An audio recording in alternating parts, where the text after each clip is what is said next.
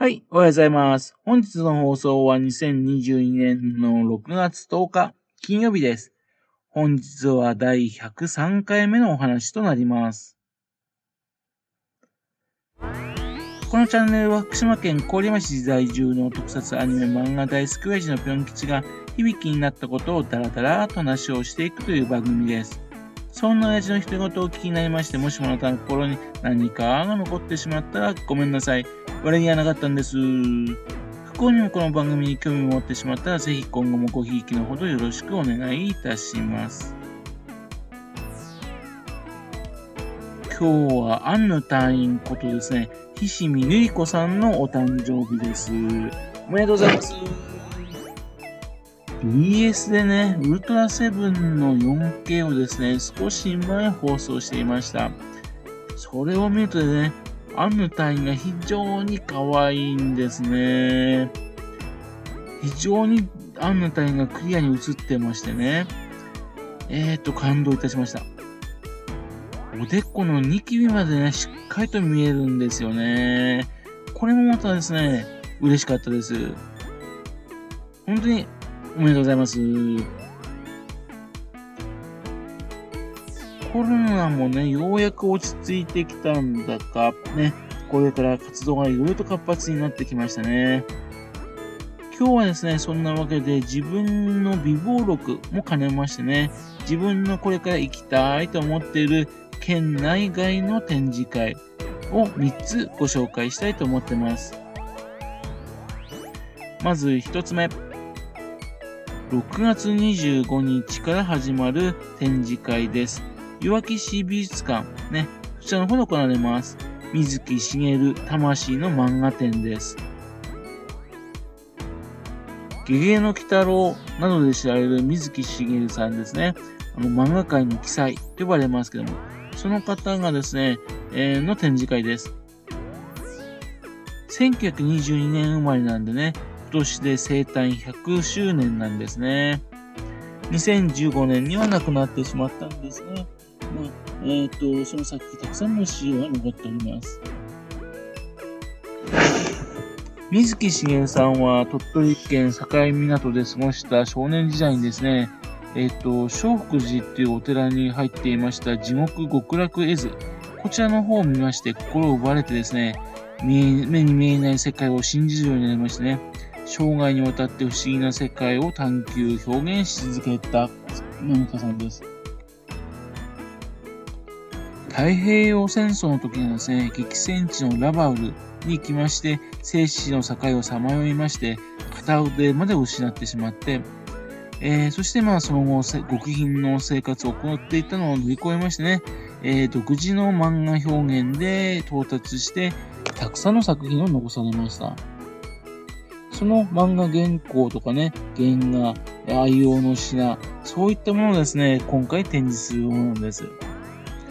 大人はね、1100円みたいですね。というので、えっと、6月25日から8月21日、いわき市美術館で行われるわけですね。この展示会ですけどね、えっと、日によってはですね、水木しげさんの長女の方で、水木プロのね、取締役の原田直子さんもいらっしゃるみたいなんですよね。というので、原田直子さんのお話なども聞くこともできるらしいんです。ただし、こちらは予約が必要らしいんですね。というわけで、どうにかですね、えっと、都合をつけて聞きに行きたいなぁなんて思ってるんですね。そういえばですね、来年にはですね、ゲゲゲの鬼太郎が復活するらしいんですね。と言ってもですね、あの、アニメじゃ、テレビアニメじゃなくてね、映画の方なんですがね、鬼太郎誕生ゲゲゲの謎っていう作品でしてね、あの、この間までやっていましたロッキー、この世界観が繋がるみたいです。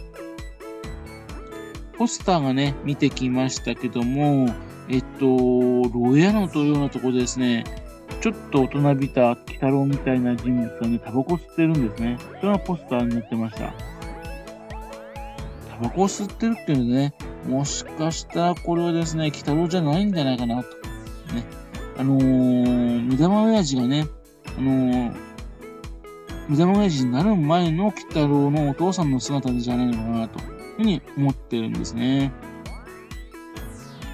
原作だとね、あの、包帯を巻いた姿、それはよく登場してるんですかね。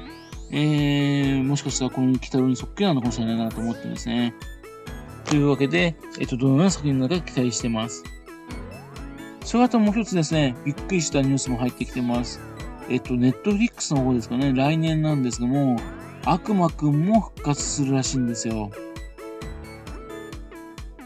ね、自分が子供の時に見ましたアニメーション、ね、エロイームエッサイム、エロイームエッサイム、あのー、アニメーションですね。アニメーションですね。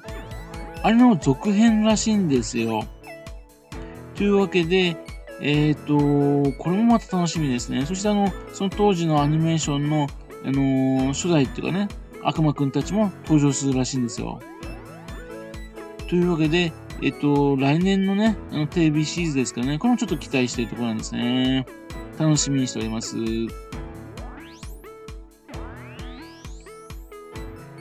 続きましてはですね、7月から山形市で開催される展示会です。増村博展です。7月15日から8月28日まで山形市の山形美術館で行われます。増村博さんというとね、山形県米沢市出身の漫画家さんです。えっと、県立の、ね、米沢工場館という高校を卒業されまして、デザイン学校に入学するためにですね、上京して、そして1973年にですね、週刊少年ジャンプでデビューいたします。ちょっとね、びっくりしますよね。えー、少年ジャンプデビューっていうのね。で、その後ですね、えっと、ガロ、それからと、うん。その後、雑誌のガロ、それからあと漫画少年っていうので作品のキャリアを積みまして、えっと、猫の秀吉っていうね、キャラクターがいるんですが、その他その周りの個性的豊かな仲間たちがね、えー、繰り広げる漫画アタゴールシリーズ。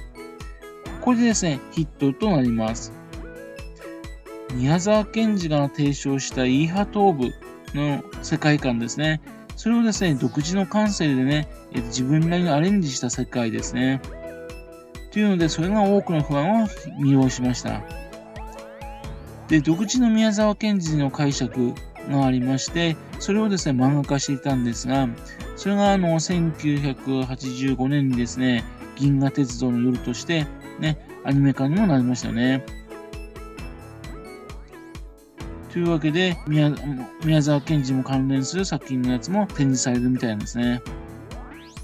実を言うとさっき言った、えっと、少年ジャンプの連、あのー、漫画に載ったって言いましたけども、それもね、実を言うと宮沢賢治の作品が元になったらしいんですよね。またと、初期の頃はね、アタゴールの前にはヨネザードっていう名前が出てくるんですが、これなんかものに出身地の米沢のことですよね。エスペラント語でね、米沢のことを米沢ドというふうに言うからなんでしょうね。というわけで、まあ、米沢っていうとね、非常に福島県とも近いところですんね。というわけで、期間中にはですね、増村博さん自身もいらっしゃいましてね、えっ、と、トークだとか、サイン会とかもあるみたいなんですね。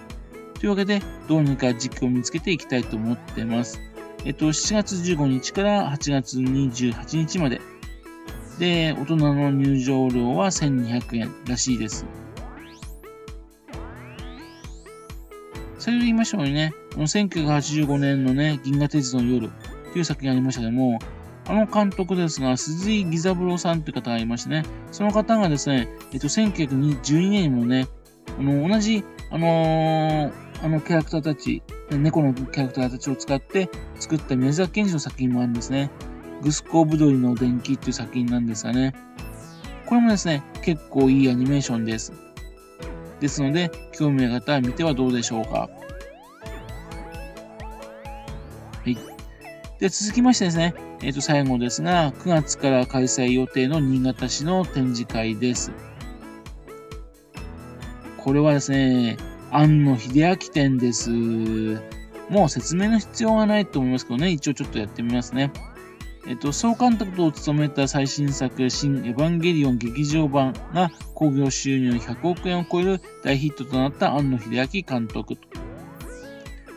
というわけで、2022年の9月23日から、翌年のね、1月9日まで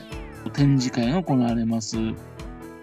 アニメーター時代に参加した過去作品、それからと監督プロデューサーとして活躍した時の最新作まで、それらの作品のやつを網羅して展示するみたいです。というわけで、自身の原点となったアニメ、特撮、作品の貴重な原画やミニチュア、こういったものをはじめですね、アマチュア時代から現在までのね、えっと、直筆の膨大なメモ、イラスト、それから独自の映像作りに欠かせない脚本、それから設定、イメージスケッチ、絵コンテ、レイアウト、その他諸々のものですね。そういったものをね、えっと、展示するらしいんですね。というわけで、あの、今はね、全国各地、各地あちこち展示会続けてる展示会のが、新潟の方に来るんですね。というわけで、これもぜひとも見に行きたいと思ってるんですね。そしてですね、新潟といえばですね、漫画家さんがたくさん輩出したところでもありますんで、新潟市にはですね、漫画アニメ情報館というね、建物があるんですよ。というので、それも絡めてですね、いろいろと楽しんでこようと思っております。えー、いろいろとね、本当に楽しい展示会がこれが始まるみたいですね。というわけで、以上、気になる展示会のお話でありました。はい。それではまた次回よろしくはぴょん吉のお宅の話をお付き合いくださいね。本日もお聴きくださいまして、誠にありがとうございました。